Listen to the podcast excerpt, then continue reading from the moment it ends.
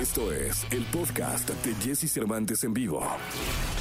Es momento de que sepas todo lo que pasa en el mundo de la farándula. Estas son las cortas del espectáculo en Jesse Cervantes en vivo.